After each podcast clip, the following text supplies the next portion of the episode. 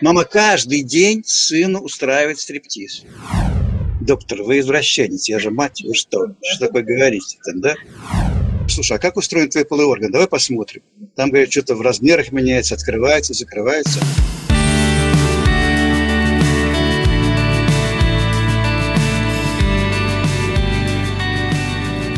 Здравствуйте, дорогие слушатели! Сегодня с вами я, Алексей Мостовой, врач-анестезиолог-реаниматолог неонатолог, заведующий отделением реанимации интенсивной терапии новорожденных Калужской областной клинической больницы. И мы продолжаем говорить о сексуальном развитии и воспитании ребенка с Игорем Валерьевичем Добряковым, кандидатом медицинских наук, врачом-психиатром высшей категории, психологом, психотерапевтом, сексологом. Ну и уже знакомыми э, вам специалистами с врачом-неонатологом – специалистом по нейрофизиологии поведения и развития, биодинамическим краниосакральным терапевтом Екатериной Гордеевой и сексологом, клиническим, провокативным и семейным психологом, психотерапевтом Ольгой Фокиной.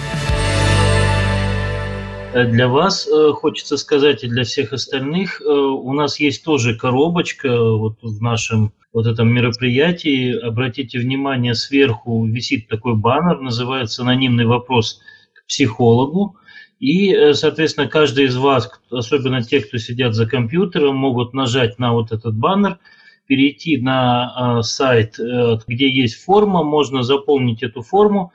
Собственно, не обязательно писать в этой форме, кто вы и что вы. Так и называется анонимный вопрос. Вы пишете только свой вопрос, и я вижу, что у меня уже начали приходить вопросы, причем вопросы такие, вот я сейчас смотрю, самые разнообразные – Давайте начну вот с одного из них. Здравствуйте, у меня хорошие отношения с родителями, давно уже своя семья, но иногда очень редко снятся сны, в которых у меня сексуальные отношения с одним из родителей.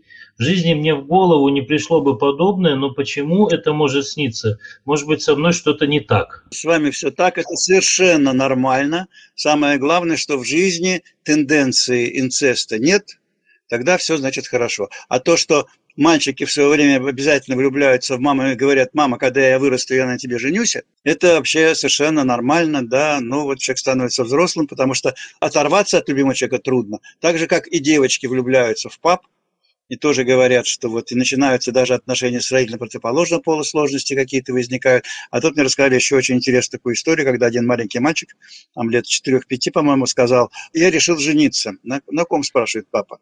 На своей бабушке. Она любит меня, я люблю ее, она прекрасно готовит, рассказывает интересные истории. Мы хотим жить вместе, и вот мы это будем. Папа говорит, ты вообще не можешь на ней жениться. Почему? А потому что она моя мама. Мальчик подумал, говорит, ты же на моей маме женился, почему я не могу на твоей жениться? Потому такая логика ребенка. Да? Так что это совершенно нормально. Самое главное, спокойно к этому относиться. Да, вот э, посмотрите. Ну, если это очень будет волновать, зайдите на прием психолога. У меня тогда от себя личный вопрос. Как выбрать грамотного психолога? Не, на, на самом деле, действительно, у нас много различных объявлений, там, э, телефонов, центров, и вот как среди них найти грамотно? Знаете, э, да, и, к сожалению, очень много жуликов, не очень грамотных и решающих свои проблемы за счет пациентов, я об этом говорил. Э, значит, у нас в Санкт-Петербургском психологическом обществе и в Российском психологическом обществе как раз эти проблемы, над этими проблемами задумываются, и вот сейчас обсуждается это очень активно, сентября еще более активно будет, и решили создать реестр психологов, которые в Санкт-Петербурге и вообще вот в Российском психологическом обществе. То есть, если Российское психологическое общество рекомендует этих психологов, эти психологи ходят в реестр, наверное, им можно доверять. Вот если нет, то, значит, смотрите.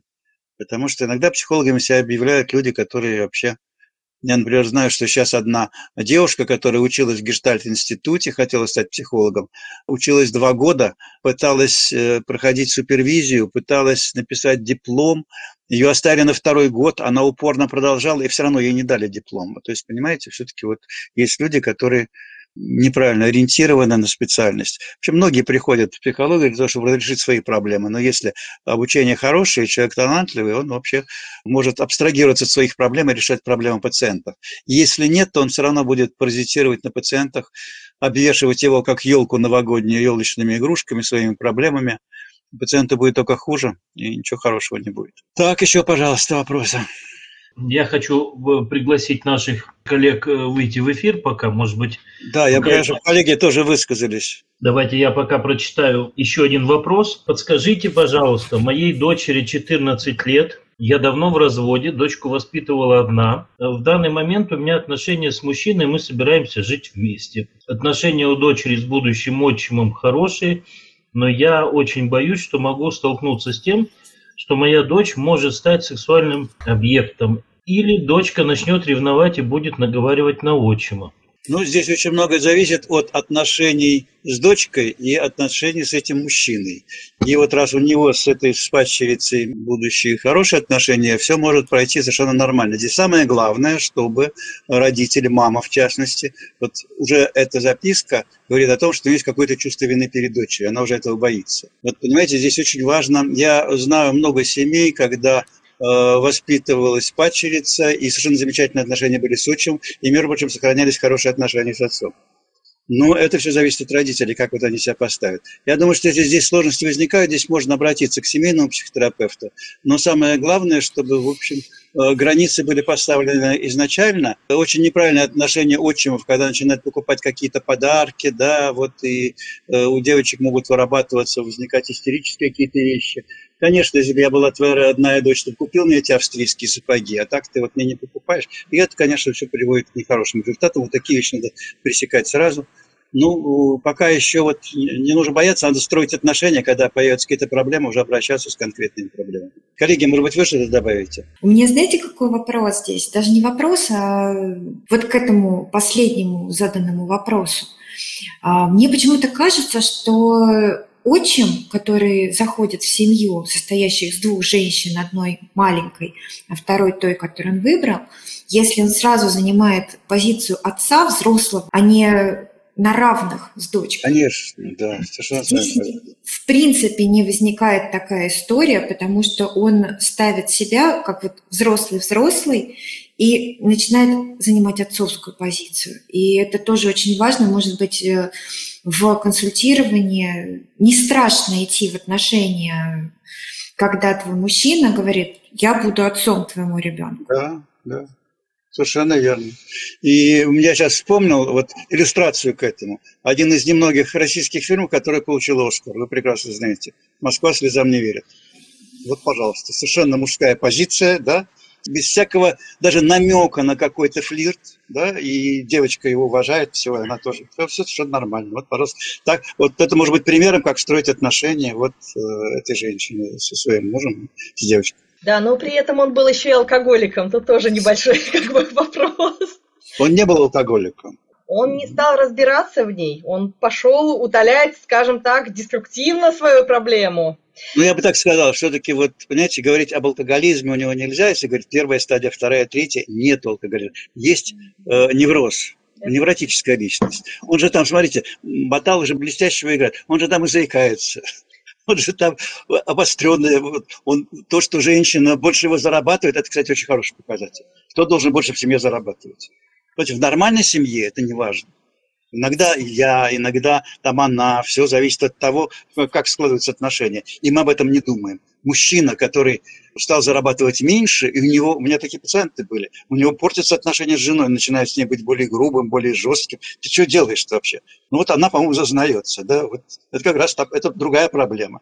Ну и русский способ справиться с проблемой не только русский, вы понимаете, что это, конечно, имеет место. Да, но при этом, если мы вспомним, она не делала никакого вызова, она не создавала конкуренции с ним. Просто Совершенно верно. Что она это, это, его, это, это его проблема, он невротик. Он и с первой женой по намекам из-за этого же остался. Поэтому ну, там все психологически очень точно. Поэтому вообще вот хороший фильм, он хороший потому, что он психологически точный. Я все время призываю своих там учеников э, читать не только специальную литературу, но много читать хорошей художественной литературы, смотреть хорошие фильмы. Не хорошие, потому что там все очень тонко и все понятно. Да? Я бы хотел попросить наших слушателей, кто сейчас сейчас в прямом эфире нажать вот на огонек тех, кто смотрел этот фильм «Москва слезам не верит». Мне просто интересно. Я столкнулся с тем, что когда я пришел э, в новое отделение здесь, в Калуге, многие доктора, у меня в основном молодежь, Игорь Валерьевич был, видел, да, собственно говоря, все были. Не смотрели «Собаку Баскервилей», не смотрели там ну, классику, понимаете, то есть и все. И я тут оказался как бы последний из магикан, поэтому... Да, смотреть фильмы Захарова, «Обыкновенное чудо». Вот в этом, в этом понимаете, да, «Обыкновенное чудо». Последний я... осенний марафон, какой фильм, это вообще для меня, знаете, когда он вышел на экраны... Он рвался на части между двумя женщинами. Вот я работал в это время в том же учреждении, что главный герой, даже в той же должности. Так вот, только он доцент на филфаке, а я на психфаке. И так все было такого. Я, я почему, почему и задал этот вопрос, потому что оказывается, что, может быть, мы с вами Игорь Валерьевич мой учитель, поскольку я еще учась в институте, обучался у Игоря Валерьевича на кафедре психиатрии, это было на пятом курсе, поэтому вот я с тех пор вас знаю и очень люблю, но тем не менее, несколько поколений, но вот, э, допустим, молодые доктора, молодые специалисты, которые, может быть, также присутствуют сейчас, в чем-то могут нас не понимать. Поэтому вот так вот углубленно вспоминать там осенний марафон или «Москва слезам не верит», давайте я еще прочитаю один из вопросов. Вот он как раз подошел. Идут, кстати, не еще вопросы. Почему случается инцест в семье? Что происходит в голове отца или матери, что они идут на насилие или совращение ребенка? Вот такой сложный вопрос. Дело в том, что очень часто инцестуозные отношения э, происходят в семьях очень неплохих. И инцестуозные отношения возникают у совершенно нормальных женщин с сыновьями и совершенно нормальных мужчин с дочками. Но, разумеется, это не законченные инцестуозные отношения. Законченный инцест, когда там действительно половой акт еще долго длится, э, здесь уже, конечно, это все очень далеко. А вот незначительные эти вещи, они бывают. И они, как правило, отражают дефицит сексуальной удовлетворенности матери или отца которые могут вот начать проявляться таким образом. Да? Я могу рассказать очень много этих историй. У меня есть... Э, ЮНЕСКО попросил написать мне серию статей по поводу детской сексуальности. И там я об этом пишу. Вот эти инцестозные отношения совершенно. Смотрите, э, в чем они проявляются. Мать, например, страшно начинает интересоваться половыми органами сына. Находит там что-нибудь красненькое. Пытается раньше времени открыть головку полового члена, не зная о том, что это еще может быть физиологично. Ты можешь, да? Какой-нибудь уролог назначает ей там, растягивает перкуциальную складку, назначает каждый день проводить, делать ванночки пениса с э, ромашкой, например. Кто эти ванночки делает? Если в семье есть отец, кто делает? Мама делает. Каждый день она берет половой член сына, полощет. Стаканчик – это инцест вообще. Понимаете? Мама спит с сыном. Зачем? Мама вам объяснит, зачем потому что он открывается, и чтобы мне не, ночью не вставать, чтобы его закрыть снова, я лучше буду с ним вместе спать. Женщина очень часто не понимает, что ее обнаженное тело, несмотря на то, что она мать, может вызывать у сына сексуальные реакции. У женщин таких реакций нет на обнаженное мужское тело, да? Вы хотели да, вот сказать, вопрос да? у нас, да, на прошлом эфире был вопрос, нам задавала его женщина, сказала, что у меня ребенок, мой сын 14 лет, спит со мной. И вот мы как раз да. объясняли, что то, как вы видите своего мальчика и как ваш мальчик видит вас, это как бы две разные вещи. Совершенно верно, да. И при этом ее муж спал в отдельной спальне. Вот, да. И какие отношения у папы? Ну, слушайте, Фрейд ну, там сейчас просто вот сейчас вспоминает нас где-то там, да? Депальные отношения, тут, да, вот это соперничество отца с сыном, это может продолжить. Вот если диадова, о которой я вам говорил, не происходит разрыв диадных отношений, это очень серьезная проблема в перинатальной психологии. Потому что, смотрите, люди полюбили друг друга они живут вместе, вот единство, у них и сексуальное единство общее, вот они хотят очень ребенка. И женщина беременеет. У нее появляется то, что мы называем гестационной доминантой, доминантой беременности. Так устроен организм. Ее тело перестраивается для того, чтобы выносить этого малыша хорошо, чтобы родить его хорошо. И ее э, мысли все направлены на это. И она меньше начинает обращать внимание на мужа. И вот Витакер, замечательный психотерапевт, вот вы почитаете его вечерние размышления психотерапевта, он как раз описывает эту ситуацию. Мужчине становится с такой женщиной холодно, потому что она меньше обращает на него внимание. У нее снижено несколько либидо, и да он и сам боится сексуальных отношений совершенно, хотя это неправильно. Во время беременности сексуальные отношения могут и должны продолжаться. И смотрите, он на голодном пайке сексуальном, жена на него не обращает внимания, и у них даже если у них были какие-то конфликты раньше, у них теперь разные позиции. Если раньше, раньше я приходил с работы, и мы могли поругаться, кому принести картошку, кому вынести мусор, кому там э, что-то делать и так далее. Да? Сейчас я уже не могу с ней ругаться, потому что она беременна, а мне не здоровилось, и все. Очень грустно становится. И Витакер пишет о том, что у мужчин начинаются компенсации. Компенсация за счет, как он пишет, за счет секретарши. Ну, не у каждого нашего мужчины секретарша есть, но сотрудница есть, да? Компенсация за счет э, работоголизма, за счет хобби, машина, баскетбол, там что-то еще, да?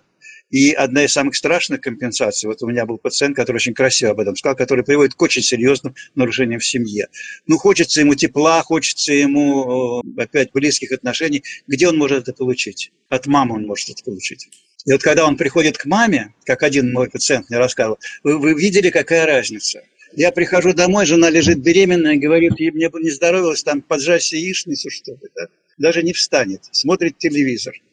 А мама ручками сплеснула, сыночка пришел. Уже не знает, куда усадить. Говорит, смотри, ты самолетики клеил, вот все они стоят вот здесь твои, да, и книжки мои. И она уже не знает, чем вкусненьким его угостить. Наливает ему немножко вишневочки, и он расчувствуется, говорит, мама, честно говоря, я себе не так представлял себе наши супружеские отношения. А мама что? Я же тебе говорила. Я тебя предупреждала, но у тебя есть мама, которая тебя любит. Это очень опасная ситуация для супружеских отношений. И вот перинатальный психолог, между прочим, должен вот это все заметить и на уровне до э, родовой подготовки отца и матери будущих, должен это учитывать и проводить, и диагностировать это. И есть такие у нас методики, мы этим занимаемся. Да, а ведь мы ну, должны вспомнить, что у нас помимо периода беременности есть послеродовой период, когда женщина ну, еще больше погружена в то, что конечно. уже сделать. Я по факту... А ты оно... чего? А ты подай, принеси. Все. Да, оно кричит, оно привлекает внимание. Там уже мужчина просто на заднем плане. Пик разводов на когда приходится, знаете? Ну, наверное, на время, когда ребенку исполняется три года примерно. Два-три года. Ребенок начинает говорить о себе «я», он отлучается от матери, диада рушится. Женщина, наконец, свой благосклонный взгляд обращает на мужа, а у него способы компенсации. Она ему уже не очень нужна. И может, довести, может дойти до развода. И, понимаете, беда вообще у всех. И у женщины, которые считают, что все мужчины такие, бросил меня с трехлетним ребенком мужчина, который, вот, которого жена разлюбила, и ревнует вот к этому малышу. Они могут не развестись, но эта ревность останется. Вы знаете взрослых мужчин, которые замечательно и тактичные, и остроумные, и доброжелательные со всеми, кроме сына. Сын всегда разговаривает ерническим тоном, старается показать, какой то тот слабак, а мама бросается грудью на амбразуру, не трогая ребенка. Сорокалетний, знаете, сорокалетних мальчиков и девочек, которые от мамы так и не отделились. Да. И это печально, да. Это тоже проблема сексуальности и полового воспитания. Очень большая сложность. На самом деле, вот вы, Игорь Валерьевич, затронули, когда мама, которая мама мужа, начинает быть более важным человеком, чем жена. Я очень часто на консультациях э, молодых семей встречаю такую бабушку, которая выходит на первый план и говорит, вот, я, я сейчас научу эту как с да. маленькими. Вы, вы, вы подтвердите, что мой-то опыт лучше, чем ее, она же первый раз родила.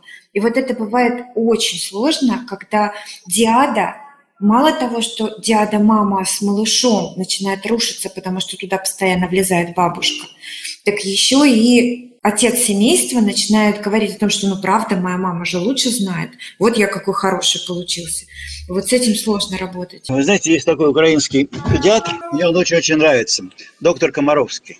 Видели его, не знаете? Знаю, знаю, конечно. Как он мне нравится, понимаете, он педиатр, но вот он все говорит правильно. И он говорит о том, что для ребенка будет хуже, если мама будет тревожна, будет испытывать вину и чувствовать, что она делает что-то не так, чем если она сделает что-то не так, да, но у нее будет хорошее настроение, она ему улыбается. Понимаете разницу? Абсолютно. Да. Вот, и когда его вот об этом сказал, вот он об этом говорил, он сказал, что не слушайте бабушек.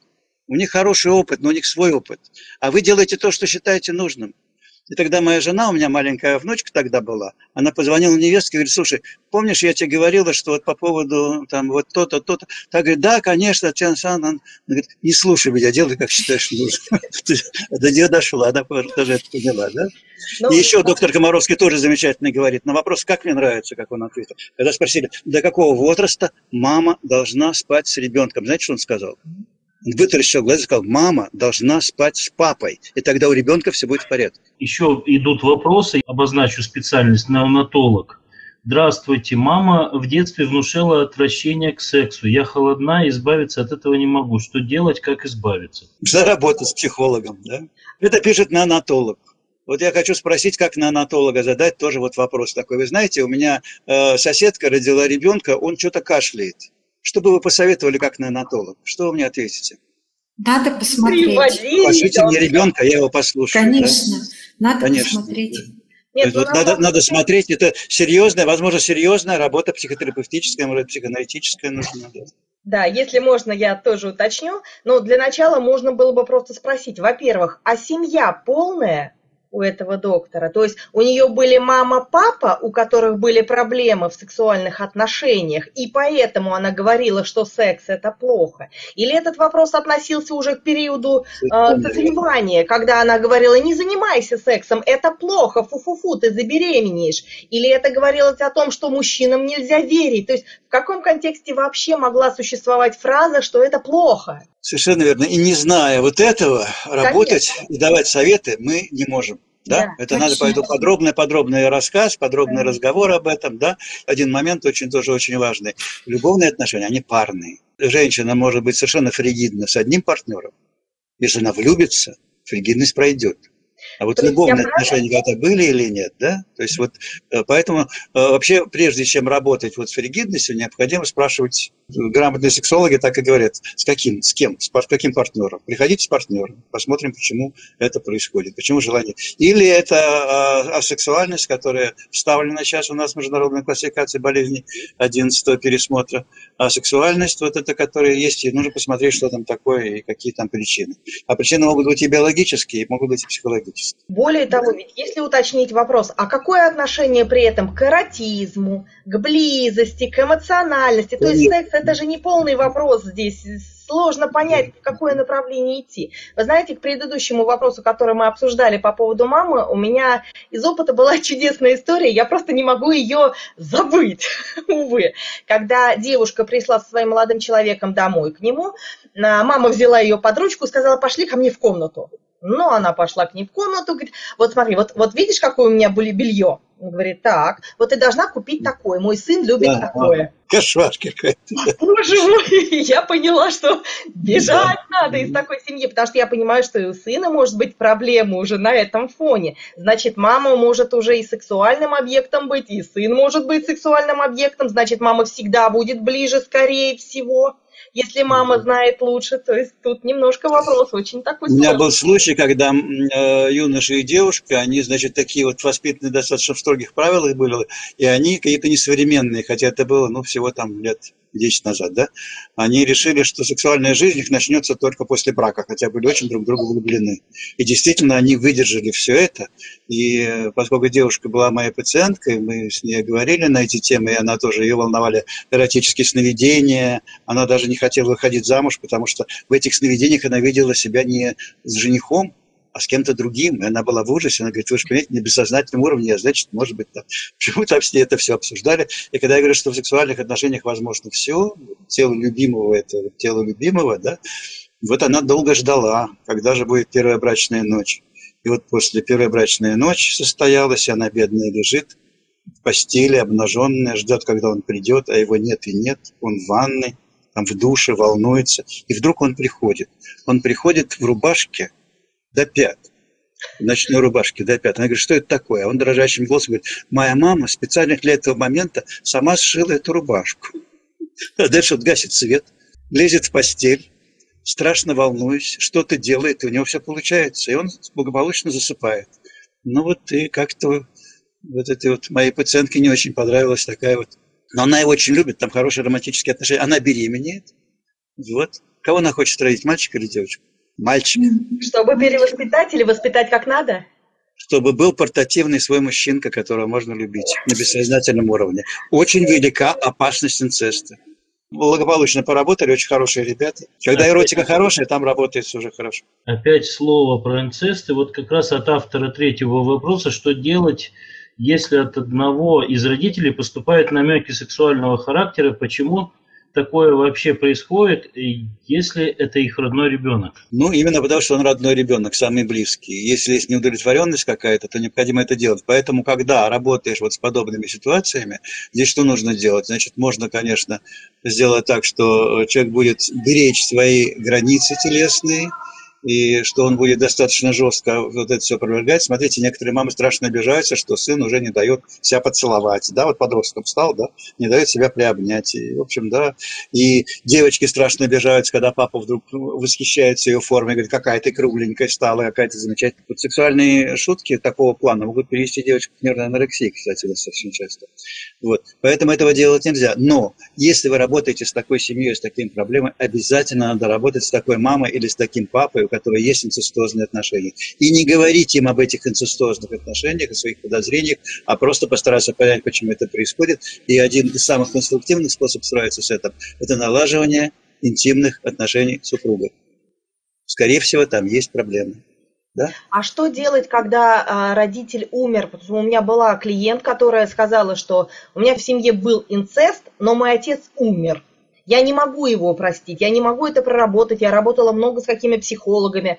Но я там дала свою рекомендацию. Я объяснила, что не всегда мы можем и должны прощать родителей, так бывает. Я не знала, куда ее дальше вести, потому что, увы, это не совсем моя область. То есть я уже перенаправляла. Но саму лично меня этот вопрос интересует. А как быть, когда один из родителей уже умер, соответственно, тот, э, который насилие и осуществлял? Вы знаете, как писал Райт, есть индейцы, североамериканские, где, у которых принято разговаривать с своими умершими родителями. Посылала это на кладбище. Почти постоянно. Нет, это не обязательно на кладбище. Можно это делать виртуально. Можно, может быть, игровая терапия, может быть, групповая. Там, понимаете, там разные тоже возможны варианты. Но можно стараться пытаться, пытаться что-то сделать. Ну, я думаю, что трудно даже подумать, вот, не зная ситуации, какой все-таки принять, вам, наверное, виднее. Но, может быть, и простить все-таки его, вести к тому, чтобы а, простить. Вот не... она пыталась. И, как, и, дело, и, я какие, боюсь, и что это было? Что это за отношения были? Это был садизм, потому что вообще в случае инцеста, сейчас мы написали, вот по ЮНИСЕФ заказал нам программу для Казахстана, я написал программу, как работать э, в случае инцеста и в случае семейного изнасилования. Это серьезная такая тема, которая встречается. Либерализация сексуальной морали к этому подталкивает, понимаете? Все возможно становится. Хочется попробовать и это, и это. Посмотрите на порно-сайтах, очень посещаемые вот эти все инцестозные моменты. Да? Поэтому ну, построить свои границы, строить грамотно. Вот поэтому профилактика инцеста – это гармоничное отношение супругов.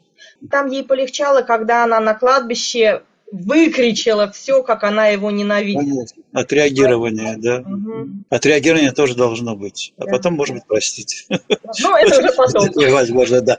То есть вот здесь надо все это сделать. Да? Да, у меня вопрос. Был у меня случай, который я тоже не знала, в общем-то, как э, грамотнее сделать, потому что там была обратная ситуация. Там довольно взрослая девочка, по-моему, ей было 13 или 14 лет она ну, якобы на папе тренировалась, то есть у нее было влечение к папе, и она прижималась, пыталась его там подольше обнять. И папа забил тревогу и говорил о том, что я отмораживаюсь в этой ситуации, и я не знаю, как быть, потому что я понимаю, что и обидеть я боюсь, и допускать этого я не хочу. И у него был как раз вопрос, что делать в этой ситуации, когда у ребенка старт сексуальности, и она идет к папе с этим. Очень хороший вопрос, очень важный, потому что девочки начинают отчаянно кокетничать с папами, причем это часто происходит, вообще, знаете, когда? В 4, в 5, в 6 лет, потом про пубертат и пубертат. Да? Вот, да. И здесь, вот, особенно в младшем возрасте, папа должен, конечно же, восхищаться. Девочка говорит, какая она красавица, какая она умница, и тогда все, в общем, будет нормально. Да? А, и это опять э, культура семейная, потому что, скажем, вот культура так называемого свободного тела, когда ходят обнаженные друг при друге, обнажаются. Вот, понимаете, нужно э, все-таки вот уже это оберегать и к этому приучать. И поэтому, когда вдруг начинаются какие-то вольности уже взрослой девочки, может быть, наоборот, подчеркивать, я думаю, что значит, ты уже взрослая девушка, уже этого нельзя делать. И вот эти вещи должны очень жестко пресекаться. А когда папа не знает, что делать, девочка и чувствует его растерянность и чувствует свою силу над папой. И чувствует свою женскую силу над папой, что это она его смутила. Это доставляет удовольствие, хочется продолжать. Нужно достаточно жестко это прервать, э, но при этом не отвергать, а говоришь, как ты любишь, может, ты у нас с тобой другие отношения там, и так далее. Вот, и чтобы не обидеть, ну. А что делать, если при этом, например, муж, опять-таки папа говорит, ой, да не бери в голову, она маленькая. Такое тоже бывает, то есть это я видела, мне рассказывали такие истории чудесные, когда говорят, ну, ну что, она маленькая, она просто не понимает, а, а она уже понимает, там пубертат цветет. Это неуважение к ребенку. Даже у маленькой девочки 6-7 лет уже, в общем, не, не должен папа перед ней ходить голый, раздеваться. Нет, нет, нет, тут вопрос не в ноготе, а в том, что как раз она пытается проявлять некую сексуальность, девочка, да. и при этом папа жене говорит своей, что, да господи, она маленькая, да. ну ты же понимаешь. Все это, это очень мало. скверно, если затевается такая игра. Я вам расскажу сейчас, если время есть, вот об одной своей пациентке. Это просто такие вот инцестуозные отношения, крутые с сыном. Мама обратилась ко мне с жалобой, сейчас такими жалобами редко обращаются, в советское время чаще, о том, что ее 12-летний э, сын постоянно мастурбирует. Постоянно мастурбирует, мать его ловит, он опять мастурбирует, и, в общем, действительно, судя по тому, как это много и часто это происходит, это уже носит болезненный характер какой-то невротический. И вот, понимаете, здесь очень важно выяснить, как вообще люди живут. Ну вот и поэтому, э, понимаете, можно спросить сразу, а вы не спите с ним и так далее. Да? А можно попросить ребенку, так разговаривая в разговоре, перейти к тому, а как вы живете, а где вы живете, а сколько у вас комнат, квартира, а вот нарисуй, пожалуйста, а где тут твоя кроватка стоит, где мамина кроватка стоит, и оказывается, что они спят вместе. То есть, понимаете, вот таким образом, да? Вот. Ну и дальше мать жалуется, понимаете, вот еще надо посмотреть, вот она очень интересная. Они пришли ко мне, у них совершенно было особое эмоциональное состояние. И мать, когда говорит о том, что сын занимается анонизмом, у нее глаза блестят, представьте, один я не знаю, что с ним делать, помогите, доктор, да? Вы не поверите, я вынуждена была, я говорю, когда он занимается? Все время, все время. Как свободная минутка, ну, на, там, да? Я вынуждена была в туалете снять крючок. Потому что чем он там занимается? И вот так он идет в туалет, я немножко подожду, потом прихожу, раз, дверь открываю, опять сидит, занимается анонизмом. Представляете? Какой я негодяй.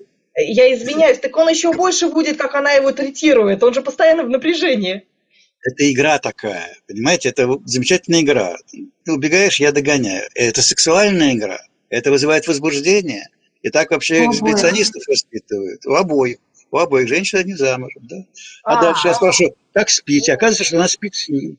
И она начинает рассказывать, что она спит с ним. И вот подробности подробные такой вот, а как вы ложитесь спать? Кто первый ложится спать? Как вы спите? Ну, первый он ложится, а как он голый спит? Нет, в трусиках. В трусиках мальчик ложится, спит. Вот. А я, ну, пока я там посуду вам, потом я, значит, прихожу, э, переодеваюсь, тоже ложусь спать. Прием. А вы как спите? В чем вы спите? В ночной рубашке. А что под ночной рубашкой? Под ночной рубашкой ничего, тело должно дышать. А где вы переодеваетесь? Ну, он лежит, читает, он на меня не смотрит сейчас. Да.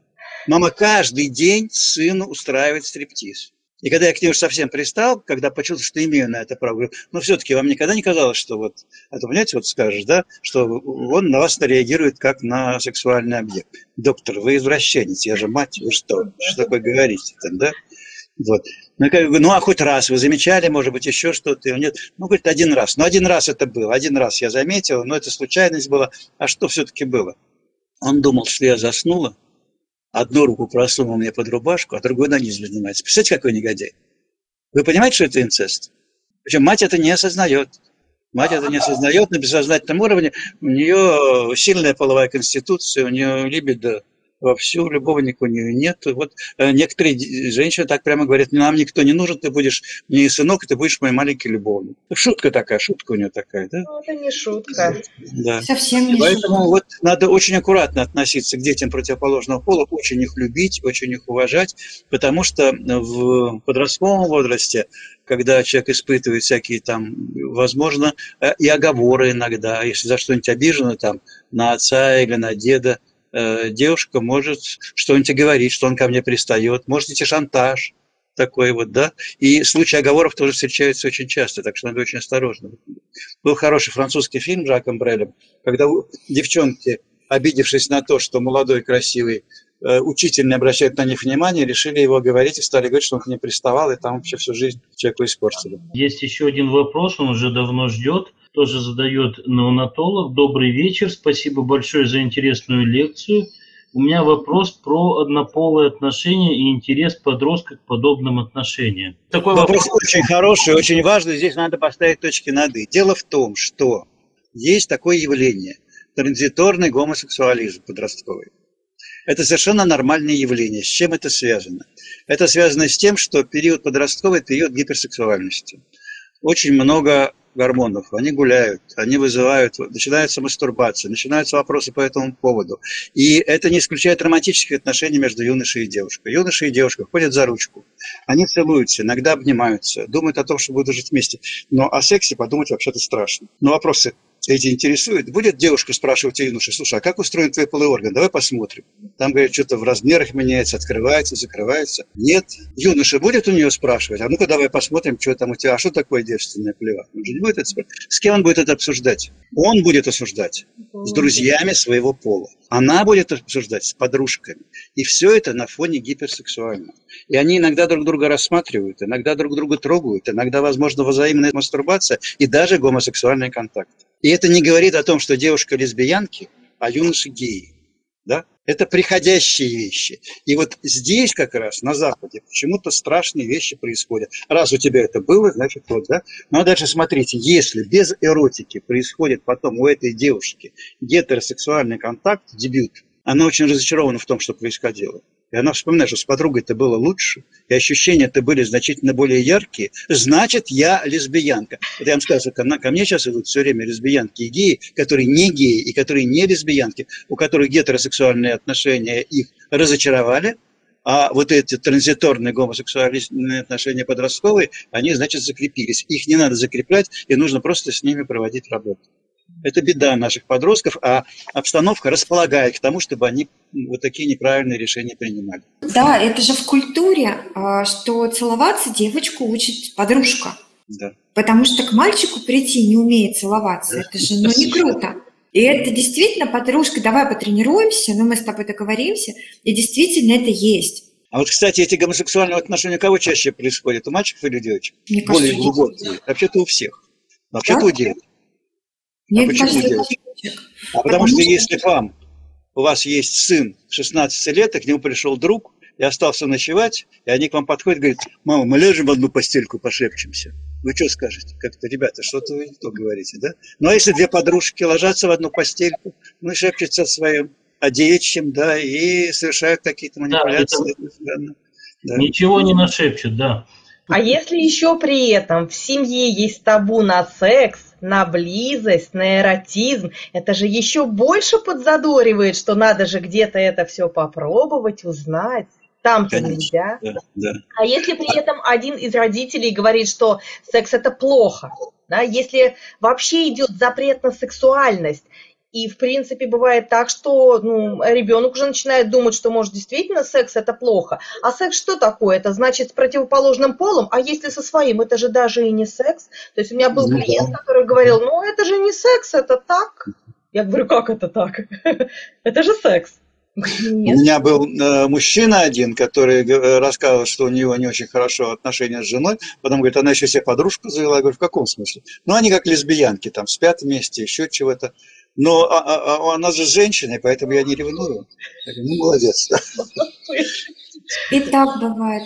Действительно, это такой момент очень тонкий. Если в семье говорят, что секс это плохо, а пришла подружка, и ты с ней об этом разговариваешь, и она говорит, да ладно, все, это, это твои родители. И в этот момент подружка становится большим авторитетом, чем мама и папа, потому что это пубертат. И мы уже не верим маме с папой, а подружка расскажет. А она знает, как я приму. Друг эмоционально близкий, значит, Конечно. можно доверять самое сокровенное, фантазии. Соответственно, вопросы задать. Подружка почему-то всегда лучше знает. Это правда подростковый возраст – это вообще возраст, когда идет девальвация родительского авторитета, и главным авторитетом становятся сверстники. И это mm-hmm. нормально все, да, и потому что это как раз закрываются границы телесные, душевные, вы уже взрослые ничего не знаете, мы лучше все знаем. И потом разговаривать с мамой или с папой на сексуальные темы неловко. Причем неловко всем. И папе неловко разговаривать с сыном, и маме с дочкой. Не очень ловко. У, с девочкой проще, потому что там можно говорить о гигиене, там, о менструации, это все необходимо, и это, в общем, само собой разумеется. А вот вдаваться еще раз, здесь очень важно соблюдать правила по запросу. Запрос поступил, потому что когда, наконец, папа решается поговорить с сыном на сексуальные темы, а мама с дочкой, они уже знают очень много. Тут еще удивительный момент все-таки. Не нужно забывать, что в советские времена все-таки у нас секса не было, и сексуального образования тоже не было. Был принцип, ну мы же как-то научились, ну они тоже да, научились. Да, Сейчас да. все-таки этому стали больше уделять внимание последние лет вот 15, и все-таки это хорошо. Но опять-таки, вот вначале вы рассказывали, как ездили по школам, но что, вы встречали хи-хи-хи, ха-ха-ха, да? То есть вот это Нет. смущение, вот этот... Нет, вы знаете, вот я вам хочу сказать, что никогда. Знаете почему? М. Потому что было первое занятие. И первое занятие, если его грамотно построить, вот поэтому хотим обучать школьных психологов этому. Первое занятие вообще о личности, о том, что такое человек, что такое смерть, что такое жизнь, что такое любовь. Вот, понимаете, вот ребята начинают, когда начинаешь искренне говорить, и очень забавно бывает, что, конечно, когда начинаешь проводить занятия по сексу, кто-нибудь находится, кто начинает хихикать. Да, Здесь очень правильно нужно выбрать э, тон правильный. И любого хихика, я в трудных э, аудиториях выступал, в колониях для малолетних преступников, в Латвии, в России, вот в сне, да. И вот выбираешь такого, который они, правда, прошли в огонь и воды, вроде они, о- мы о сексе все знаем, да. Вы так, если прямо подойти, знаете, так, это вот подойти к этому человеку, который говорит, прямо на него так смотреть, говорит, у тебя большой опыт сексуальный, приходи сюда, сейчас он нам все расскажет. Знаете, все затихают. Кто еще хочет выступить? Давайте, у кого еще большой сексуальный опыт? То есть, а дальше уже начинается нормальный разговор. Не было, вот я не припомню случая, чтобы я как-то вот смутился, не смог бы справиться с аудиторией, хотя аудитория Нет, были речь созданы. не о вас, а Задать правильный тон просто. Нет, я не об этом говорю, а о том, что вот они хихикают, а они перестают хихикать, когда с ними всерьез об этом говоришь. И они Но очень благодарны. А то, что понимаете, когда подростки говорят о том, что у них большой сексуальный опыт, они не понимают, что они, они под этим подразумевают на самом деле. Потому что Конечно. речь, они о механике говорят, которые, ну, по сути, там большого не нужно опыта. Они говорят о механике. А когда вы начинаете рассказывать о том, что такое на самом деле сексуальные отношения, которые подразумевают очень много, естественно, начинаешь слушать невольно, потому что, «Хм, потому что у меня такого не было, получается, у меня недостаток опыта сексуального. И люди уже начинают прислушиваться, подростки. Потому что, во-первых, это новая информация, новая, которую они нигде не могли, уж явно не на порно-сайтах, они не могли ее подчеркнуть. Естественно, для начала они хотя бы послушают и начнут возникать вопросы, которые они действительно могут задать анонимно. А что на самое главное? В большинстве случаев нам стыдно задать свои вопросы, показаться неопытным каким-то. Ну, все уже умеют, а я даже не знаю, как это так. Поэтому, да, я думаю, что такие Прежде коробочки... всего, те, кто врут, вот я, кстати, это вы совершенно правы, и те, кто ну, вот много говорят о сексе, понимаете, вот если э, сексуальные отношения нормальные, человек об этом вообще не кричит. Если он всем рассказывает о том, какой он герой сексуальный, да, то, значит, у кого что болит, тот о том и говорит. Если все в порядке, я не буду об этом кричать. У меня был очень смешной случай, хотя не смешной, я лежал в больнице, в больнице у меня было плохо с глазами, и вообще там зрение терял. И рядом в палате лежит, читать еще нельзя, а рядом лежит в палате мужик, который все время рассказывает о своих сексуальных подвигах. Причем так гадко, грязно, причем все врет половину, вот это чувствуется, да. И вы знаете, я так вот как его успокоить? Просто сказать, заткнись, да, надо- надоел без тебя тоже. И я, значит, просто вот так лежу и размышляю вслух, и говорю, вот так примерно сказал тоже, что вам. У кого что болит, тот о том и говорит. Если человек очень много хвастается, так, скорее всего, у него там не все в порядке. Слушайте, что с ним было? Он скачал со своей постели, подбежал к моей кровати, стал кричать, сам ты импотент. Я говорю, ты что? Возмущение пошло. Мужики там смеялись в палате, потом говорили, что он все равно, он заткнулся, все, прекратились эти разговоры. Он говорит, он в туалет идет там курить, вот он там когда курит, вот он тоже начинает рассказывать о том, какой он герой. Синдром Дон Жуана. Дон Жуан это, это описано все, да, Дон Жуан это не сверхмужчина, это мужчина, который боится интима. И с выраженным синдромом Дон Жуана у мужчины, у которого с физиологической точки зрения все в порядке, он замечательно проведет с женщиной половой акт, великолепно, потому что он все знает. Но один раз. Второй раз у него не будет эрекции. Он боится, что если он останется с ней дольше, и эти отношения продлятся, ему надо будет раскрыть свою больную душу, а она увидит, что за этой маской мачо прячется маленький напуганный мальчик, который очень боится, что это обнаружит. То же самое происходит с женщинами с синдромом Миссалина. А здесь вопрос, вот э, Дмитрий задает вопрос. Вы не считаете, что все примеры инцеста завязаны на квартирном вопросе, именно что нет площади для интимности? Да, к сожалению, это, в общем, действительно так, но я думаю, что это еще очень связано и с людьми. Я родился в коммунальной квартире и жил в коммунальной квартире очень долго, но никаких инцестозных отношений, вообще даже намеков не было. Все очень зависит от людей, от того, как они настроены, как они как удовлетворены у них вещи, как они строят свою жизнь, да, и как строить свою жизнь с ребенком, и с любимым человеком. Так что здесь вообще вот... Хотя, конечно, сложностей значительно больше, когда все это. Потому что сразу надо сказать, что ребенок, который оказывается свидетелем интимных отношений родителей, получает психическую травму. И это может испортить отношения с родителями. И иногда это вылезает в разговоре со взрослыми людьми, да, вот, поэтому это нужно иметь в виду. Вот почему родителям сложнее заниматься половым воспитанием с ребенком и говорить вот на сексуальные темы с ним. Потому что разговор с ребенком на сексуальные темы, да еще с ребенком противоположного пола, создает тоже такой инцестозный флер. Ну, то есть я правильно понимаю, что психоэмоциональная и сексуальная удовлетворенность родителей дает определенную гармоничную семью. Но при этом, если у одного из родителей неудовлетворенность по одному из фронтов, он в любом случае будет искать какую-то компенсацию, какую-то замену. Бессознательно. Здесь да? очень важно просто отследить, получается, но если та же мама, например, которая постоянно в ребенке, она же может этого даже не заметить. То есть как появляются жертвы насилия?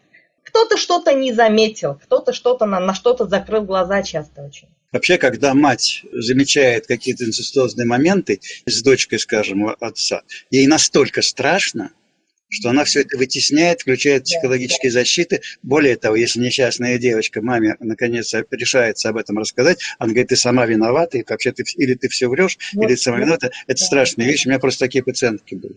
Мы, э, правда, очень благодарны, Игорь Валерьевич, что вы присоединились к нам сегодня и. Вам спасибо за приглашение. Мне было очень интересно, и я рад видеть единомышленников. Я думаю, что этот э, урок увидят многие, тем более, что ну, не все смогли сегодня присоединиться из тех, кто зарегистрировался, но они получат запись. Кроме того, у нас будет возможность все это превратить в подкасты, и, соответственно, эти подкасты можно будет послушать во время путешествия на машине или в метро, или там во время приготовления обеда или ужина. Ну, надеюсь, не во время сексуальных ласк. Да.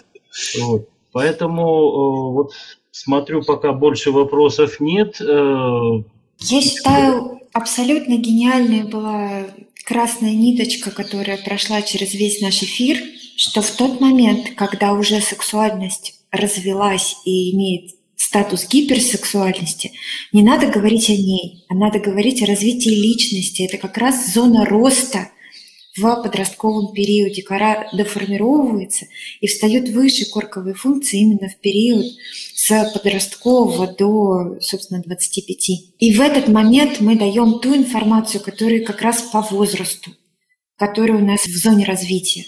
Это мне прям спасибо большое, как-то вот пазлик встал на место. Ну, а я просто в восхищении. Ох уж эти психологи. Нет, да. на самом деле я просто большой поклонник этого удивительного человека, потому что на его учебниках я училась сама, и поэтому для меня это не только опыт, это несказанное везение просто послушать лично, поучаствовать в вебинаре с вами, Игорь, Игорь Валерьевич. У меня аж прям язык заплетается. Спасибо. Мне тоже с вами очень приятно было. Спасибо большое. А я записала всю литературу, как всегда. А я на самом деле вообще люблю всех психологов. Э, мне действительно очень интересно э, с вами общаться, потому что это всяко повышает уровень просто мой собственный, и я надеюсь, действительно беседа получилась очень интересная. Хотелось бы задать вам всем вопрос, будет ли у нас продолжение, или мы на этом должны поставить жирную точку. Я думаю, что это вопрос к нашим слушателям. Да, наши коллеги в чате пишут, что с большим удовольствием присоединимся к следующим лекциям с психологами. И э, я надеюсь, что, возможно, если все вы, участники этого вебинара, сможете потратить еще два часа своего времени на такую популяризацию и возможно, какие-то появятся новые темы, новые вопросы, поэтому мы, соответственно, ждем от участников э, вопросов, э, мы ждем новых тем, и, может быть, там через месяц, через два нам удастся как-то собраться и еще раз вот в такой теплой компании обсудить все эти вопросы. Тем более, что я еще раз хочу представить, Игорь Валерьевич не просто педиатр изначально, психотерапевт, психиатр, сексолог и так далее, но и человек действительно с большим э, жизненным опытом, мой учитель и человек, который очень много э, уделяет э, времени в своей работе перинатальной психологии. Это вообще это отдельная стезя, и поэтому вот наш такой тандем между неонатологами, там, анестезиологами, реаниматологами, которые занимаются новорожденными, и э, перинатальными психологами, он должен э, жить, должен продолжаться. Я надеюсь, что, может быть, э, вот у нас будет еще какая-то отдельная тема, которая будет посвящена, наверное, вопросам, может быть, перинатальной психологии. Сегодня мы чуть-чуть только затронули, потому что всегда идем к истокам, да, говоря о сексуальном воспитании детей, да, Оль? Да, мне было бы очень интересно, если бы Игорь Валерьевич рассказал, как он относится к перинатальным матрицам Грофа. Да, очень это, это такие сложные, сложные вопросы вы тут Это задаете. процесс как раз беременности, то, как складывается психика ребенка. Это удивительно. Я дважды сам у Грофа прошел семинары и О, тренинги, поэтому я могу поделиться и рассказать об этом. Ой, мы с удовольствием послушаем. Да. Да, хочу сказать, что был не очень доволен. Вот. Не могу сказать ничего, да. Ну, Ой, это будет очень полезно нам. Мои любимые наркоманы говорят, это такой дразняк, да? Вот так вот захотелось еще раз послушать. На самом деле, да, я не просто так спросила. А пару лет назад я писала статью, я даже с Катериной это обсуждала, и одна барышня очень так эмоционально отзыв ответила, что все это фуфло, вы же специалист, у вас же, подождите, я не закончила, у вас же образование, вот у меня кесарево сечение, я уравновешенная, у меня все хорошо. Я так смеялась. И я все больше наблюдаю, когда работаю вот с сексуальностью даже, что ее начало там и очень часто то, как мы прошли эти перинатальные матрицы, складывается в то, как у нас сексуальность даже воспринимается нами вот уже в будущем. Если хотите, мы это обсудим такого... подробно, потому что я тоже на все эти вещи смотрел, но я сразу вам хочу сказать, что у меня другой кумир.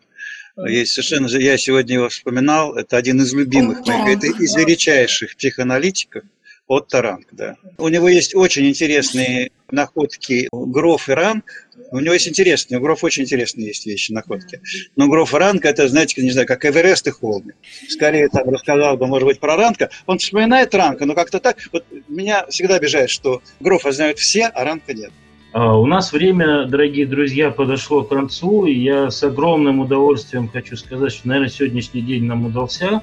Спасибо вам огромное. Мы долго его ждали, мы к нему готовились, мы мечтали, и э, вот оно сбылось. Э, соответственно, мечтать не вредно, давайте ставить перед собой реальные цели, задачи, и, соответственно, достигать этих целей.